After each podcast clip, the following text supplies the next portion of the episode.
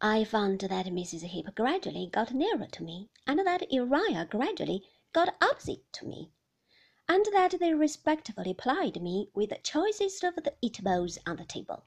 There was nothing particularly choice there, to be sure, but I took the will for the deed, and felt that they were very attentive.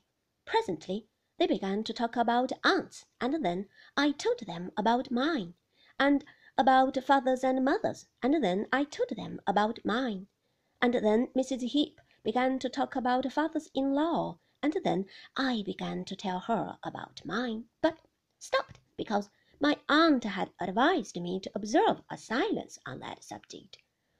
A tender young cock, however, would have had no more chance against a pair of corkscrews, or a tender young tooth against a pair of dentists, or a little shuttlecock against two battledores, than I had against Uriah and Mrs. Heep.